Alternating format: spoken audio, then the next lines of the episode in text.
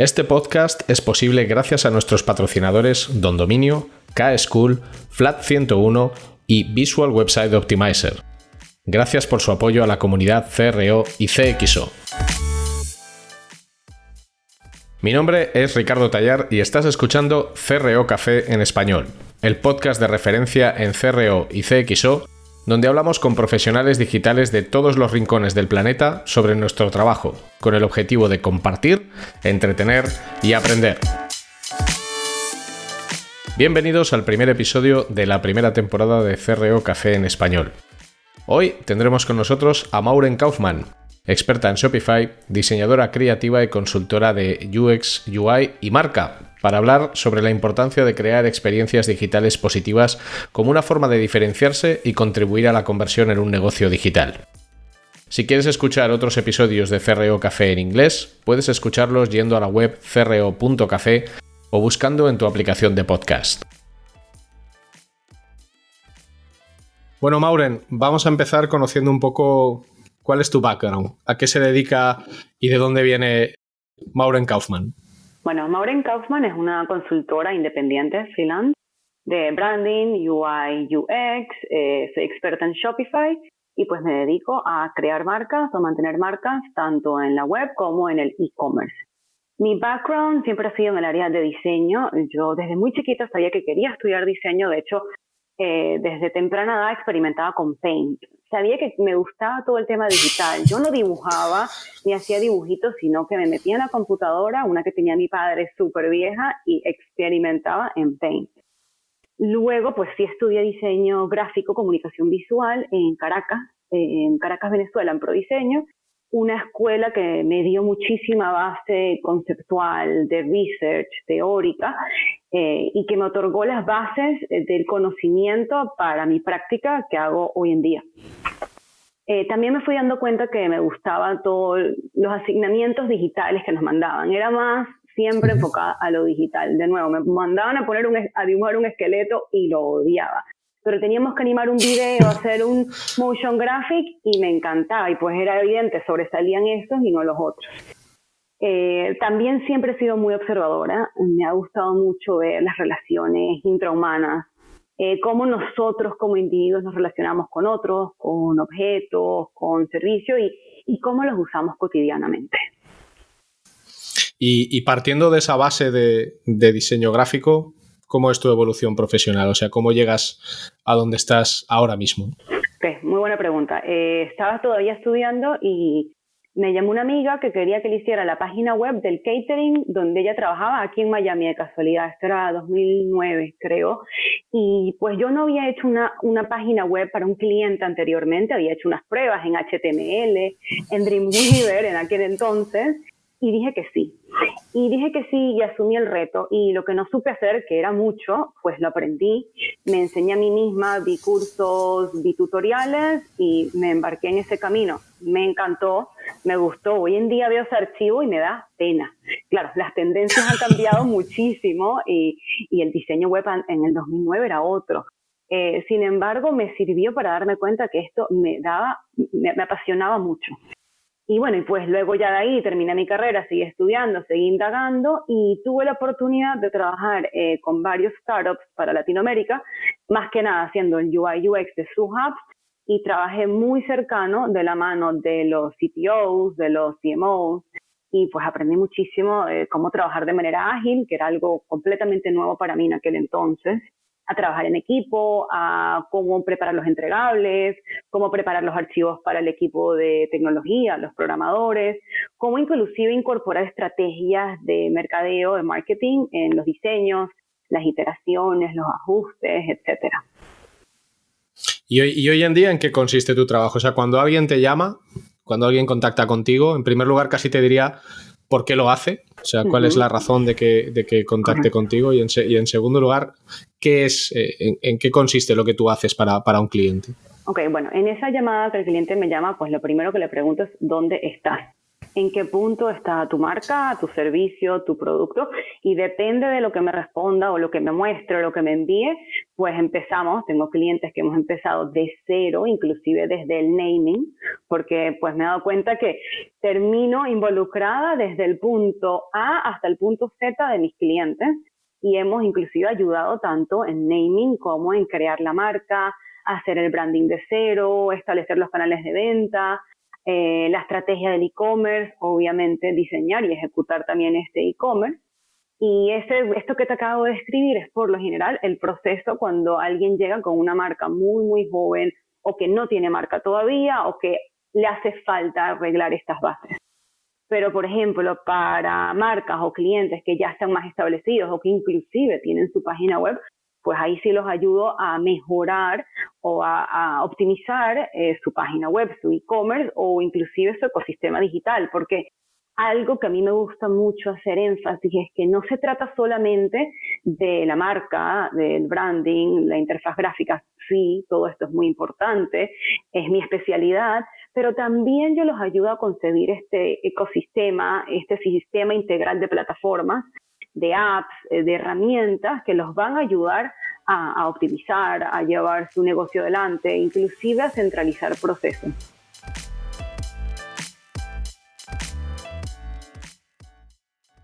No te vayas, que solo es un anuncio y volvemos. Si necesitas registrar dominios o gestionar tu alojamiento web o certificados SSL, tu mejor opción es Don Dominio destacan por su panel de gestión de dominios de creación propia, su gran cartera de extensiones de dominios, más de 800, y su nivel de atención al cliente. No dudéis en visitar su web para saber más.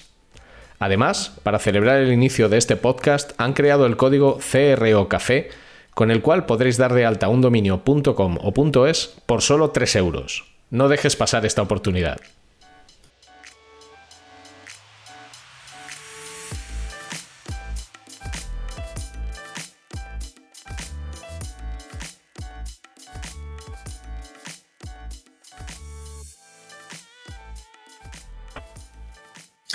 Eh, tú vienes del mundo del diseño gráfico y, claro, el diseño gráfico tiene, digamos, un, estándar, tiene unas bases que en muchos casos son reutilizables en el diseño digital, pero en muchas otras no. O sea, al final el diseño digital está tiene un componente técnico importante, porque al final hay que usar plataformas, hay que usar código, hay que, hay que trabajar cosas.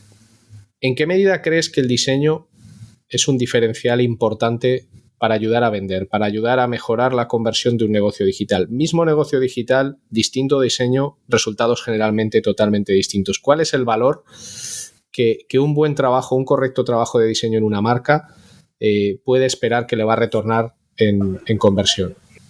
Sí, eh, es muy importante. Eh, bueno, en, en, las páginas, en un producto final, en un e-commerce final, hay muchas cosas que juegan entre ellas, como tú lo mencionaste hay código, hay programación, eh, hay interacciones, hay, muchos elementos que juegan entre sí. Desde el punto de vista del diseño gráfico y los procesos que, creativos que ayudan, es pues tener un, un branding, como a mí me gusta decirlo en inglés, on point. Es tener tu marca en un punto óptimo para que tú puedas comunicar, mostrar gráficamente, visualmente, de manera efectiva, de manera atractiva y directo al grano, muy importante, de qué va tu marca, eh, de qué va tu servicio, tus productos, cómo te diferencias hoy en día con pues tanta saturación en un mundo digital, con mucho e-commerce, eh, es muy importante tener estos recursos muy buenos, muy al día, en un nivel estético muy alto. Eh, yo, por ejemplo, les recomiendo muchísimo a mis clientes, em, sobre todo los que no tienen tanto presupuesto, que asignen ese presupuesto inteligentemente en la producción de las fotografías, de las fotos, de los GIFs, de los videos, que permitan al usuario, que le entreguen al usuario eh, sentirse, ese sentimiento de estar más cerca con su producto o su servicio. Eh, queremos intentar replicar la experiencia offline, la experiencia en persona, la experiencia en una tienda. Y para eso nos hacen falta estos recursos sensoriales para poder replicar todas estas experiencias.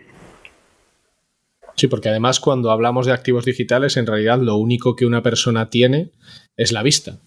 la vista y en, la vista y en última instancia el tacto. En una experiencia de compra física podemos tocar las cosas, eh, podemos incluso relacionarnos con ellas, las puedes probar. En digital todo esto eh, desaparece por completo y, el, y, el, y la capa visual es la que tiene una mayor, una mayor relevancia. Me gusta mucho esto que has dicho porque de esa inversión en la parte visual, que es la que puede hacer comprensible un producto, que al final es una máxima del diseño. El diseño tiene que hacer el producto entendible, comprensible, que sepas qué es lo que vas a comprar y, para cuál. ¿Cuál sería quizás un, consejo o un tip general que darías a una marca a la hora de cómo debe presentar sus productos eh, de manera visual?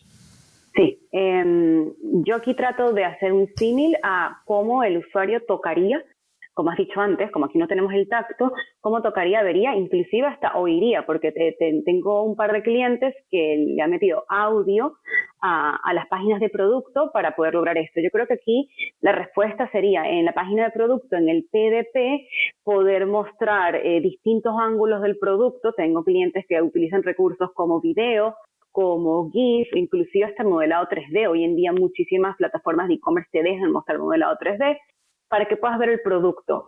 Y no solamente verlo así solito en blanco, las típicas fotos fondo blanco, sino también verlo en acción, verlo en su lugar de uso. No es lo mismo ver un jabón puesto en una mesa blanca que ver cómo hace espuma, que ver cómo pasa en la piel, que verlo agarrando en la mano, porque así podemos ver inclusive la proporción del objeto.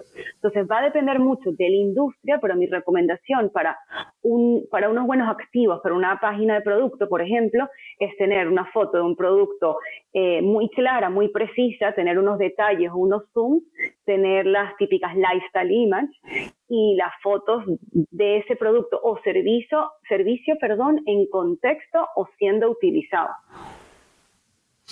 Y ahora, por ejemplo, ¿en qué, en, estás trabajando? O sea, ¿en qué se está centrando tu actividad las últimas semanas o en los últimos meses? ¿Ha cambiado mucho con el impacto del COVID? Eh, ¿No? Ha cambiado un montón. Eh, pues tuvimos muchísimo, muchísimos clientes viejos, recurrentes y nuevos, pidiéndonos, obviamente, eh, más experiencias digitales o adaptando experiencias digitales, por ejemplo, a, un entorno más híbrido. Ahora tenemos mucho el local pick-up o recoge y, regresa el producto en persona. Tenemos ahorita esta, como, como dije antes, como este híbrido entre la experiencia offline y online para aquellos clientes que ya tenían presencia offline. Para aquellos que siempre han sido online, pues hizo mucho refuerzo. Muchísimos de mis clientes dieron un pico muy alto, sobre todo en marzo, abril, cuando aquí en Estados Unidos, en Miami, pegó más el COVID. Eh, con, con, el tráfico web. De hecho, sus tasas de conversión eran una ilusión óptica completamente. Más bien ahora estamos sufriendo un poquito ese backlash, como dicen aquí, de que tenían un conversion rate que ridículo que en mi vida había visto, pero porque sus tiendas estaban cerradas. Entonces, pues obviamente que todos los leads, todos los potenciales clientes, los dirigíamos a la parte digital. Y bueno, ni te cuento ahorita en Black Friday. Eh, Black Friday, que fueron los últimos dos meses, Black Friday y festivo, los últimos dos meses del año, fue una locura, eh, porque obviamente la compra online prometía muchísimo en 2020 específicamente por, por COVID. En ese caso hicimos un énfasis súper bueno en, comunicar muy bien, de manera atractiva y efectiva en todos los touch points del funnel, que en este caso eran todos digital o la gran mayoría digital, como en los ads, en los emails, en las redes sociales que han ayudado muchísimo en los últimos años a, los e-commerce. Y, y, pues sí, o sea, todos estos creativos y estos artes quedaron muy, muy guapos, pero eh, también teníamos que tener las páginas web, los e-commerce, al día y a un nivel muy bueno, sin fricción, con muy buen UX, para que todos estos potenciales clientes y leads que llegaban de estos funnels, de estos distintos funnels, pudieran encontrar las rebajas de manera muy práctica, muy fácil, pudieran decidir qué comprar, qué regalo comprar, qué otro no comprar, para así poder ayudarlos a ellos a cerrar la compra y bueno, al final a, la conversión. Hay un concepto que has mencionado antes que me parece muy interesante y yo por lo menos no lo había oído nunca. No sé si es algo que es de tu propia cosecha o es algo que es, que es lo del branding on point. Entonces, no sé, si, no sé si podrías explicarnos con un poco más de detalle qué, en qué consiste el branding on point y sobre todo ¿qué diferencia puede marcar desde el punto de vista transaccional en un e-commerce o en cualquier tipo de activo digital que, tiene como objetivo vender o que tiene un objetivo de negocio? Correcto. Si el branding on point, a menos de que haya sido una referencia inconsciente, pues es un término que, que usé hace unos años cuando estaba armando mi propia página web. Y, pues me gustó muchísimo porque yo decía en aquel entonces, creo que eso ya lo cambié, yo decía algo en inglés, ¿no? Como antes de tener tu página online, tienes que tener tu branding on point. Y esto es porque tuve muchos clientes, sobre todo en los inicios de mi carrera, que, que llegaban con una marca, un branding muy pobre o muy poco trabajado.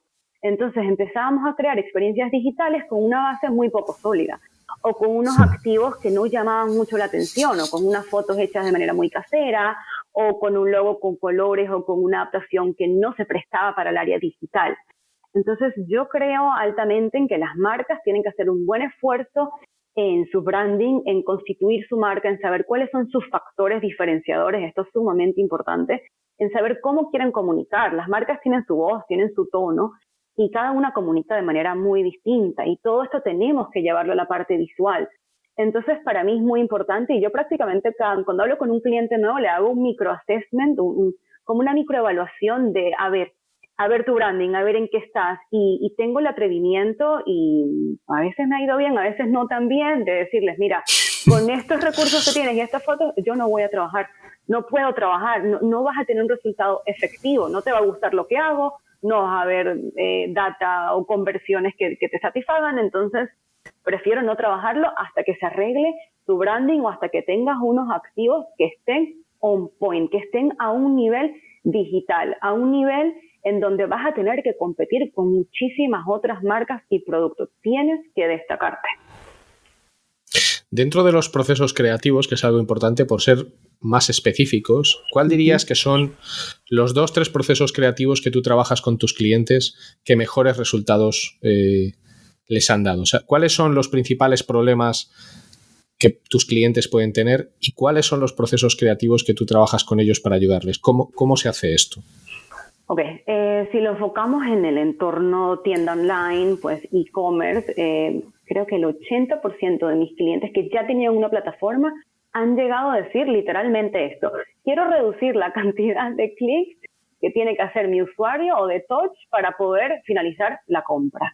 Esto es algo que, bueno, que va más relacionado obviamente al UI, al UX, que he, oído mucho y, y pues hemos trabajado en en pues ver cómo se da ese discurso dentro de la página web y a través de cuántas páginas tenemos que llegar para poder realizar la compra. Esto va a cambiar muchísimo del producto o del servicio. No es lo mismo un producto eh, directo al grano como una prenda de vestir, eh, un traje de baño, como le decimos aquí, un bikini, o un producto como un cliente nuevo que tengo, que son unos desodorantes que utilizan aceites esenciales y te ayudan a cambiar de ánimo claramente el cliente que, que, vende la... Muy interesante ese proyecto. Sí, esto, esto lo podemos trabajar luego un poco más en detalle.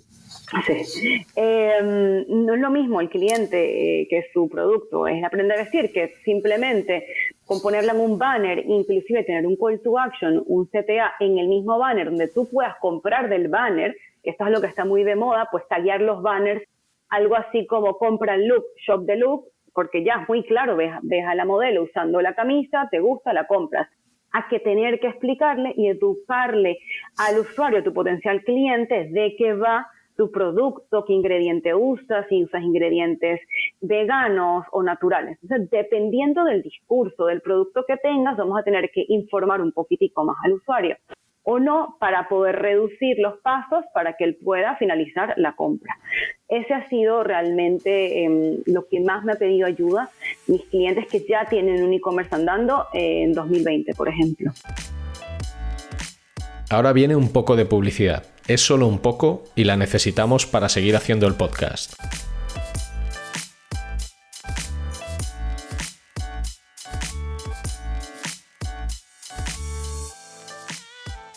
Si necesitas ayuda profesional para mejorar la conversión de tu negocio digital, tu mejor opción es contar con Flat 101.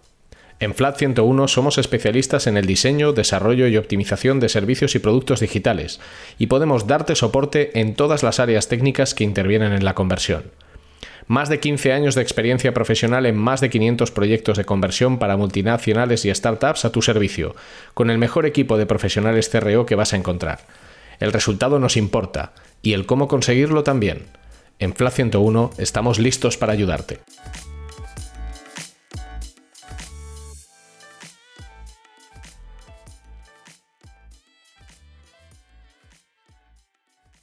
Y por ejemplo, este año, en 2021, ¿cuáles son tus retos o cuáles crees que son los retos a los que se van a tener que enfrentar la mayoría de las marcas? Porque ahora estamos, todas las empresas en todo el mundo están en un modo de absoluta digitalización. Yo siempre digo que aquellos que se han preocupado de hacer su trabajo bien hasta esta fecha están cosechando los frutos. El problema lo tienen los que tienen que empezar ahora a recorrer un camino que muchas otras empresas o marcas ya llevan años recorriendo. El que lo ha hecho bien en digital está recogiendo muchos frutos. El que no ha hecho nada, pues tiene un problema bastante, bastante grande. ¿Tus retos para este año, para 2021, cuáles son y cuáles crees que van a ser los retos que van a tener eh, las empresas que podrían ser tus clientes, por ejemplo? Okay. Creo que son muy distintos los míos que los de mis clientes. Yo creo que mi, mi 2021 pinta bien. Eh, los retos estuvieron más este, este 2020 que pasó porque eh, fue duro el 2020, obviamente, pero reforcé las bases de mi práctica, de mi posicionamiento como creativa y consultora freelance en este país, que yo todavía soy relativamente nueva aquí en Estados Unidos. Y eso me permitió hacer estas bases para, para que este 2021 vayamos con todo yo me quedo así, yo, yo no quiero ser agencia, yo no quiero ser un estudio grande, yo quiero mi nivel de operatividad así, con mi equipo pequeño, somos cuatro mujeres, somos latinas. Gracias a Andrea Romano, eh, tu colega, que, que me motivó y me dijo, tienes que delegar un poco más y para poder yo respirar un poco y crecer. Sin embargo, creo que el panorama es un poco distinto para mis clientes o potenciales clientes, pues como tú lo has dicho, Ricardo, todos aquellos que tuvieron sus bases o ya tenían un ecosistema digital, pues están viendo buenos frutos ahorita. Todos aquellos que no, pues se dieron cuenta in your face, como dirían aquí, o sea, en su cara de que el mundo puede ser tan impredecible que tenemos que estar preparados para la era digital, o teníamos que haber estado preparados ya anteriormente. Creo que ahorita eh, más que nada los servicios, no solamente los productos, creo que el e-commerce ha agarrado su fuerza, pero los servicios, las escuelas, los cursos, las clases, eh, servicio de consulta médica. Eh, em, mm, es interesante porque mi primer startup que comenté antes era en telemedicina. Eh, estamos hablando 2010, 2011. Era en telemedicina y en aquel entonces pues no, no arrancó tan bien, no, no, no, le iba tan bien. Y pues ahorita me he puesto a pensar, yo creo que ellos fueron los únicos en Latinoamérica que empezaron a construir la base de la telemedicina para hoy en día. Y yo creo que 2021, por ejemplo, es su momento. Bueno, muchas veces lo que sucede con proyectos es, bueno, lo que los americanos llaman el momentum, ¿no? O sea, el proyecto está bien, pero llega en un momento que no es el adecuado. O sea, puede estar muy bien armado, pero llega en un momento que no es el adecuado. Hay una cosa que has dicho que a mí me parece muy importante para las personas que nos están escuchando y es, eh, ¿por qué decides dar ese paso eh, hacia el freelance y además hacerlo en un país que no es el tuyo, como es Estados Unidos, viniendo de Venezuela? ¿Por qué, decides dar ese paso y, qué consejo? Porque muchas personas que nos están escuchando seguramente estarán barruntando la idea de trabajar eh, por su cuenta en lugar de hacerlo por cuenta ajena o de montar eh, su negocio de manera, de manera individual. ¿Por qué tú decidiste hacerlo y qué, crees que es algo indispensable que toda persona que quiera dedicarse en este caso a, trabajar como freelance debería, debería hacer? Ok, bueno, sí, como siempre he sido freelance, es algo que he ido como fluyendo con la idea. Em, y tuve un par de intentos, pues, de asociarme con alguien o hacer algo y no se me dio bien, em, por X razón. Entonces, como siempre fui freelance, eh, dije, quiero mantenerme en este estatus de freelance. Pues antes de llegar a Estados Unidos fui nómada como por un año, más o menos, y pues me gustó mucho eh, eh, este, el dinamismo de poder ser freelance y de poder trabajar desde donde quiera y como quiera, pues por mi carrera, por, por lo que ejerzo, puedo hacerlo a distancia, puedo hacerlo remoto. Entonces fui fluyendo con la idea. Cuando ya llegué a los Estados Unidos no estaba segura si esta idea iba a poder fluir, pero dije, voy a intentarlo, por los primeros meses y voy a ver qué tal, voy a ver si los números me dan, pues aquí todo es un poco más costoso, aquí hay que trabajar mucho más. Y pues si me sigue yendo bien, pues me mantengo como, como freelance. De hecho, en el último año he cambiado un poco más mi término de freelance a independent contractor, independent consultant, pues es un término un poco más fancy que se usa aquí y pues trata un poquito más de posicionarme en, en un mercado en donde mm, es una persona a la que te ayuda. A mí me gusta mucho mi modelo, que es como más lean, por decirlo así. Es un modelo en donde pues no pago oficina, no pago renta, no tengo una nómina tan grande, en donde yo hago el 90, 80% todo yo y pues me va muy bien porque yo tengo un trato muy personal con mis clientes y pues soy yo la que dirijo muchas de las cosas. Entonces va todo de la mano con la naturaleza en como yo trabajo.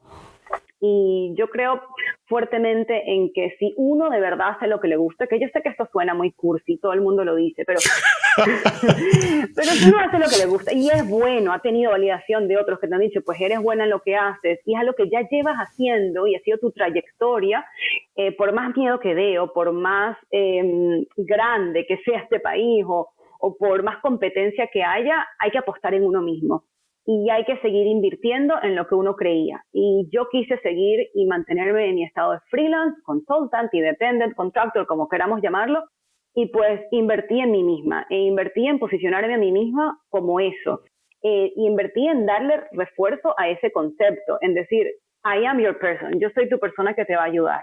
Yo no te voy a poner un, un project manager, no, yo soy la persona con la que vas a trabajar. Y eso ha sido mi diferenciador en, en este país con tanta, tanta competencia. Pues, y además está, además está decir, ¿no? Que estando en Miami, en una comunidad latina, teniendo conocidos, teniendo el network que, que, que, tengo, que ya llegué a este país con ese network, meramente por ser venezolana latina, pues nos ayudamos entre, entre nosotros, ¿no? Em, nosotros los latinos venimos de un entorno de calle, como me gusta a mí decirlo, venimos de dificultades, de, de mucha adversidad, de, de diversidad. Y, y, y, hay una palabra que no, no sé si, todos me van a entender, pero hemos pasado roncha. Le pregunté a Andrea cómo se dice pasar roncha en, en, en España antes del podcast, pero no me respondió. Pero es como... como dime, qué, dime qué es y yo te lo digo. Es como el gringo diría aquí, hustle. Es como echarle pierna, trabajar, quedarte 15 horas aprendiendo un tema para poder lograrlo es como echar para adelante, es como estar constantemente en ese estado de echar para adelante.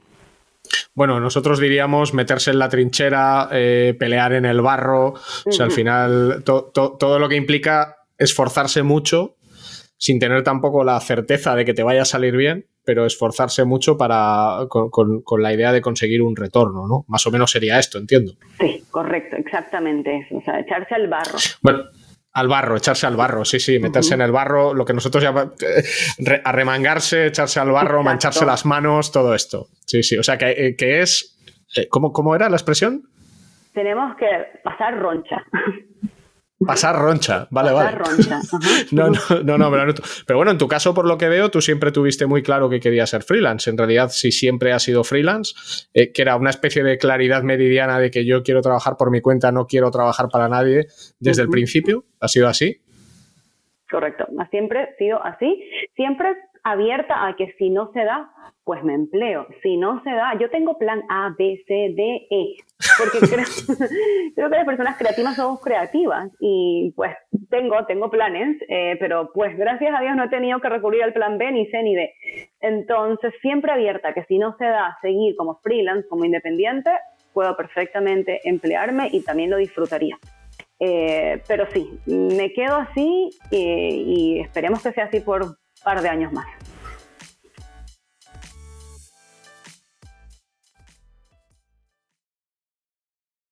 Will this work? Hmm, maybe not.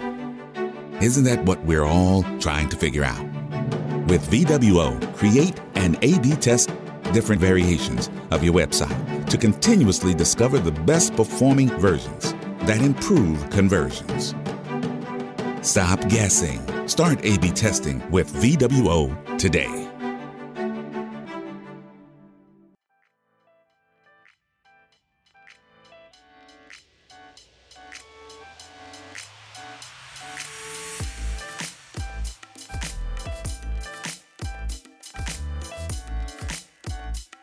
Como aquí hablamos de conversión de, CRO y de CXO, básicamente, eh, la conversión en realidad consiste en, muchas piezas, ¿no? Al final yo siempre digo que es como un Mr. Potato y que hay que ir juntando las piezas hasta que consigues un resultado. El diseño es una de las piezas, el diseño tanto de interfaces como de la parte visual es una de las piezas, la tecnología es otra de las piezas, eh, crítica, eh, el, el, tráfico, la captación de la audiencia correcta es otra de, es otra de, es otra de las piezas y luego los datos y el testing suelen ser la, otra pieza porque los datos son lo que nos permite eh, saber si algo que hemos conceptualizado, si algo que hemos diseñado está funcionando o no. ¿Cuál, es tu relación con, los datos? ¿Te llevas bien con ellos? ¿Te gustan? ¿Los utilizas? ¿No, no os conocéis formalmente? Me llevo bien, me gusta, me gustaría conocerlos más. No soy analista de datos como tal, pero es una información que la tengo al lado mío siempre, o sea, como digo yo, es mi reality check eh, constantemente. Pues los datos son todos los que nos hacen eh, pisar tierra, decir, mira, el diseño sirvió, no sirvió, capaz estos CTAs no están bien ubicados, son los que nos hacen por lo menos nosotros a los diseñadores, que somos la parte como eh, más creativa de todo este asunto y todas esta, mm, estas disciplinas que ayudan al conversion rate, pues como somos los más creativos, yo creo que los datos nos ayudan a, sentarnos un poco más y a ver qué sirve y qué no sirve y pues iterar en base a la data. A mí me encanta tomar decisiones o en base a la data o iterar en base a ella. Que no sea yo la que las vea directamente siempre, no lo soy, pues trabajo con gente en los equipos de mi cliente que son los que analizan los datos, son los que nos comunican los resultados, pero vamos, de que he hecho A-B testing, los he hecho. Tengo ahorita corriendo dos de que meto la analítica, de que cada vez que me piden hacer una auditoría de una página, lo primero que pregunto es dónde están analizando los datos. Invítenme al Google Analytics, al Hotjar, lo que sea, y si es algo que me apalanco. Que sí me gustaría aprender más, de hecho, sí, como para analizarlos más profundo. El, tema de los datos es, eh, bueno, los datos te ayudan a, contextualizar el diseño y al final yo me figuro que, en tu caso muchos de los clientes que cuentan contigo también lo hacen con una promesa de mejorar y la mejora solo conoces si llega eh, porque tienes unos datos que te demuestran que antes tenías un performance de X y ahora tienes un performance un 20%, un 20 eh, superior. Sí que es verdad que en general en el mundo del diseño hay cierta resistencia eh, eh, al trabajo con datos porque parece que sacrificas la parte creativa. Tú has dicho algo muy importante que, creo que es muy correcto, que es que la creatividad es, un activo para la conversión. Que, ¿Cómo podemos a una empresa o a una compañía que dice que quiere creatividad pero luego no cree realmente en ella, cómo podemos convencerla o hacerle entender que la creatividad es un activo importante para que pueda vender más y mejor, si es que puede hacerse.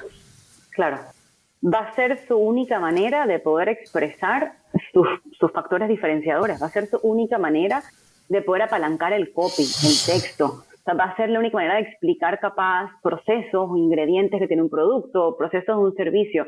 Hace falta de elemento gráfico para que explique o acompañe un concepto o un proceso. Eh, inclusive hace falta de ciertos colores o ciertos elementos tipográficos que te ayuden a leer y navegar una página, porque si hablamos de activos gráficos, puede ser desde un banner eh, bien diseñado, montado, hasta inclusive el color de los titulares o el color de los botones es, algo que, le da la forma y que le da que ayuda a comunicar todo aquello que es tu marca, tu producto o servicio. O sea, es, es algo que va tan de la mano como con el texto, como con que tu audiencia sea la correcta, como con que optimices con la menor cantidad de clics eh, para que tus usuarios hagan la compra. Va muy de la mano con todos estos elementos. ¿Qué, aprendizaje tienes vinculado o no al mundo del CRO, pero que haya sido útil para tu trabajo, que crees que no es muy común y que te gustaría compartir con las personas que, nos escuchan? Em, ok. Ricardo, ¿puedes repetir la pregunta? Perdón. sí, no, no, no, no hay ningún problema. Te preguntaba que, qué aprendizaje tienes o qué has aprendido a lo largo de estos años, esté o no esté vinculado directamente con el, con el conversion rate, que creas que pueda ser útil para las personas que nos están escuchando. Algo que a lo mejor a ti te parece muy obvio o muy sencillo, pero que te das cuenta de que no es tan común. Claro, sí. Ok, yo creo que aquí voy. Mi respuesta con esto es más en de nuevo, en el balance. Eh, que capaz es algo que hemos he hablado y he tocado mucho eh, el día de hoy, pero es que también, vamos, si, diseñamos mucho y tenemos una página muy larga y muy llena de diseño, pues tampoco es la solución. Entonces, me he dado cuenta con la práctica que el balance, la orquesta de todos elementos es muy, muy importante. De nuevo, tengo un cliente que me pide hacer una auditoría y su branding está bellísimo, está on point, como diría yo, pero quiere comunicar tanto y meter tanto que a veces en este caso eh, menos es más. Eh, y está teniendo tanto material editorial y de contenido en su página que pues no está metiendo el producto. Entonces, em, yo recomendaría, y algo que me he dado cuenta, es que hay que tener un balance entre lo que yo llamo el storytelling y entre lo que yo lo llamo la transacción. Y tienen que convivir los dos juntos de la mano. De nuevo, va a variar dependiendo de la industria. Pero si tenemos la cantidad correcta de storytelling para la industria y la marca y de transacción y de call to action a la compra y de producto, Bien, yo creo que em, una buena optimización para el conversion rate es conseguir este balance entre los storytelling y la transacción. Y esto va a depender de cada marca, eh, va a depender del producto, va a depender también de los activos que tenga la marca. En general, en general el, equilibrio es muy clave, desde luego, en términos de, en términos de, en términos de transacción. Em, yo quería preguntarte ¿cuál es quizás el proyecto más complejo al que te has enfrentado? Porque además en el mundo del freelance me gustaría que destacaras una experiencia negativa y una experiencia positiva. Porque al final el mundo, el camino del freelance es un camino bastante solitario. Al final dependes mucho de ti mismo, eh, no, no hay ciertos riesgos, pues al final una enfermedad, una indisposición, algo que haga que, estés fuera de juego unos, unas semanas o unos meses. Eh, ¿Cuál es quizás la experiencia más complicada que has tenido y cuál es la más gratificante? Que a lo mejor son la misma o no. Creo que van de la mano, pero a ver, empecemos por la más gratificante con, pues yo creo que el cliente mío que pues yo más me las hechoneo con todo el mundo, que es Sunday Citizen, seguramente lo verán de primero en mi página, eh, y es un proyecto muy bueno porque trabajamos, somos varios independientes de marketing, de PR, de diseño, UX UI, y trabajamos juntos, hicimos un equipito eh, chiquito para una marca que está teniendo un crecimiento exponencial y es una marca que he podido rediseñar muchísimo, sobre todo la página de producto, el PDP, eh, hemos diseñado y la hemos trabajado con mucha información de data. Ha sido como este equilibrio perfecto allí.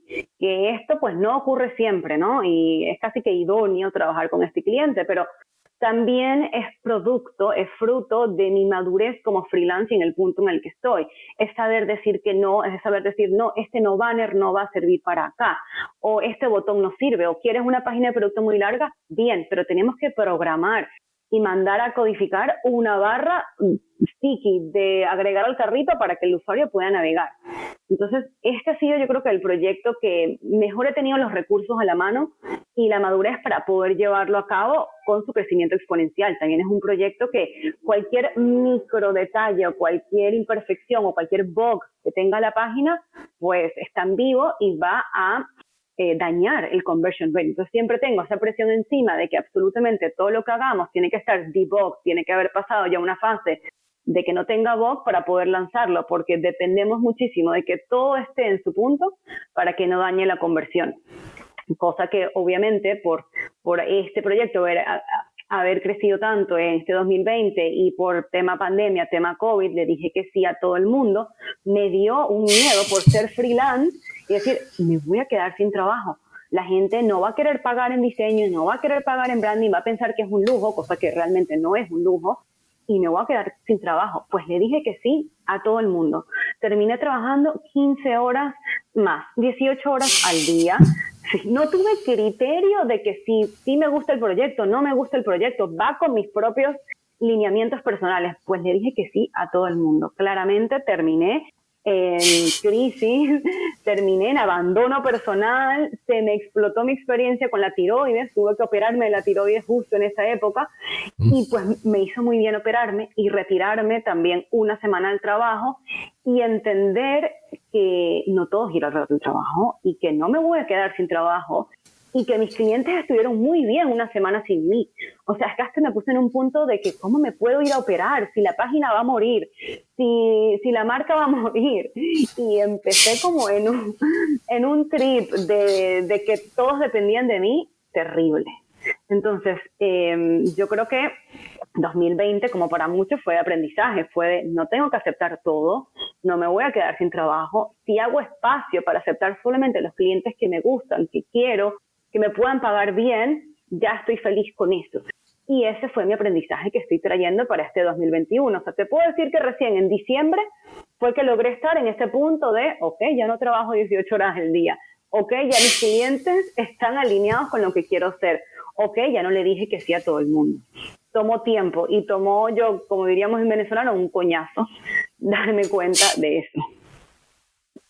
Bueno, yo, yo creo que aprender a decir que no es algo que todos nos toca, más pronto o más tarde, y el día que lo aprendes, generalmente vives mejor.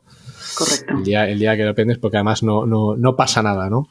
¿Y qué, qué te gustaría aprender en los próximos meses? ¿Qué, qué, cuál, es la, ¿Cuál es aquella cosa que dices, no los datos que hemos comentado antes, sino qué es esa materia, esa asignatura pendiente o ese algo sobre lo que te gustaría trabajar o aprender en, en los meses que vienen ahora. Bueno, vuelvo a decir datos. Eh, quiero datos. Pero, bueno. aparte, pues me, me, leí un libro de, de diseño inclusivo y pues me gustaría indagar más en la inclusividad en el diseño. Eh, práctica que no, no, no he hecho mucho, pues la verdad es que este 2020 fue mucho más de e-commerce eh, y Shopify que de apps como tal, que esa es otra de las cosas que hago. Y pues me gustaría mucho indagar, bien sea teóricamente o prácticamente, en, en diseño inclusivo, en diseño de servicios y de productos inclusivos. Sí.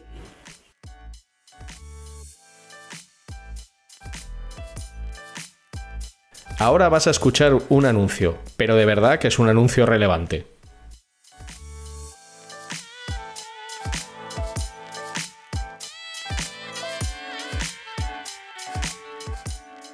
Conviértete en un experto en CRO y dedícate a una de las profesiones más demandadas del momento. El máster de CRO de K-School, con un claustro de profesores especializados en conversión y negocios digitales, es la formación que estás buscando. Un máster totalmente práctico, con profesores de alto nivel y en el que aprenderás las herramientas y técnicas necesarias para convertirte en un gran profesional. Estúdialo en modalidad presencial en Madrid o Barcelona o hazlo desde cualquier lugar del mundo en streaming. Más información en kschool.com.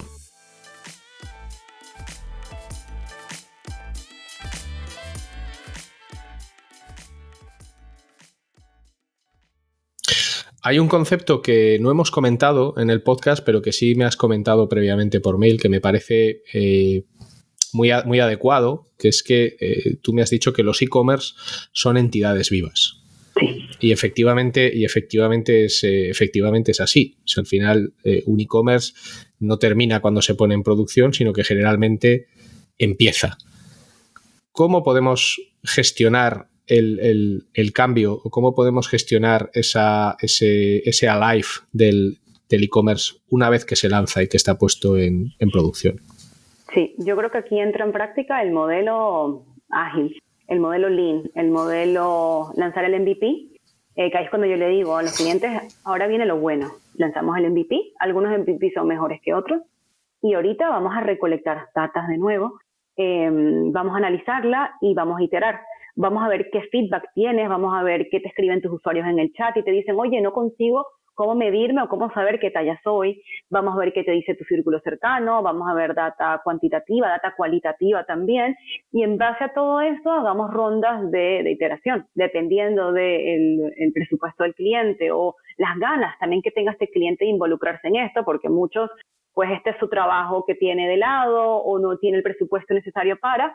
Mm, mm, le, le da un poco como de les cuesta un poquitico embarcarse en esto. Para mí es la mejor parte. Yo amo todo el proceso de que eh, me dijeron en mi cara que ese banner no sirvió. Ok, vamos a ajustarlo.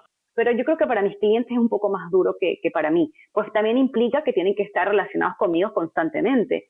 Eh, y implica que son cambios que requieren también de, de sus costos, ¿no? de sus gastos.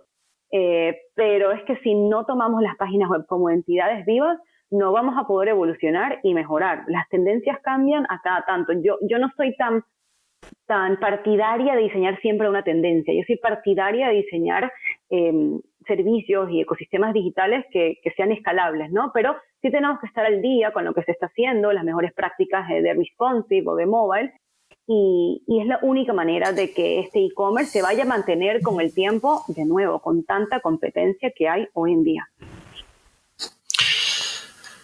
¿Qué libros o qué recursos te gustaría compartir con las personas que nos escuchan porque para ti han sido especialmente útiles? Vamos a ir terminando ya.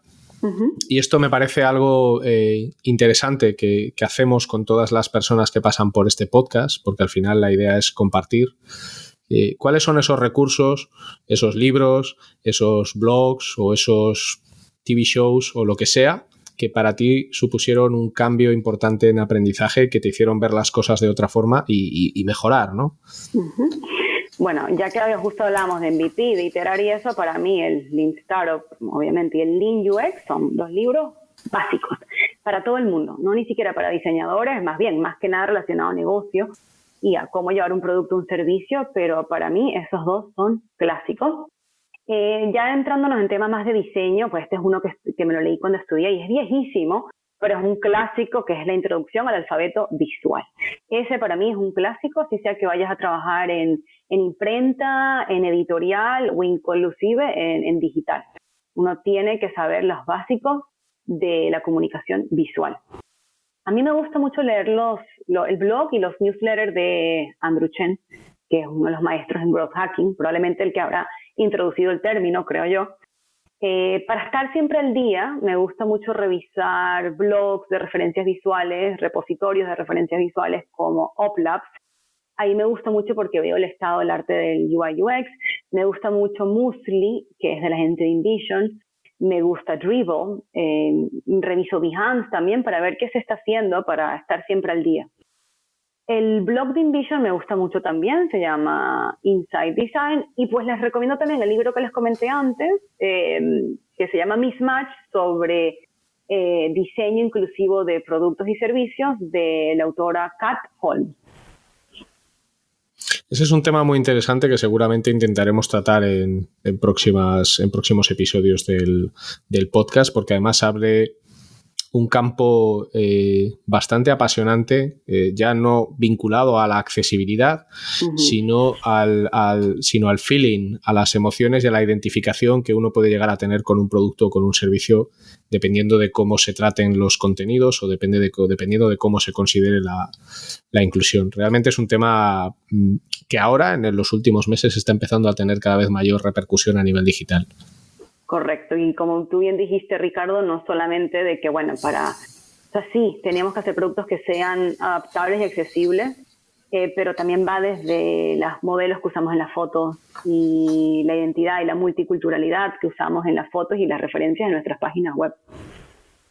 Bueno, yo siempre tengo una, una como una especie de, discusión conmigo mismo. Yo, a mí no sé cómo lo verás tú, o sea, esto te lo, te lo comento como pregunta abierta. Yo siempre pienso que a veces se diseña y en ocasiones lo que se hace es mercantilizar. Es decir, yo creo que un gran problema que tenemos hoy día a nivel de diseño es que muchas propuestas de diseño en realidad no son propuestas de diseño, son propuestas de venta, son propuestas comerciales. No es un e-commerce que tenga un diseño que tenga una propuesta de diseño diferencial. Hemos hecho lo mismo en 40 e-commerce y como mi vecino el de al lado es así y le va bien, yo quiero ser como mi vecino el de al lado.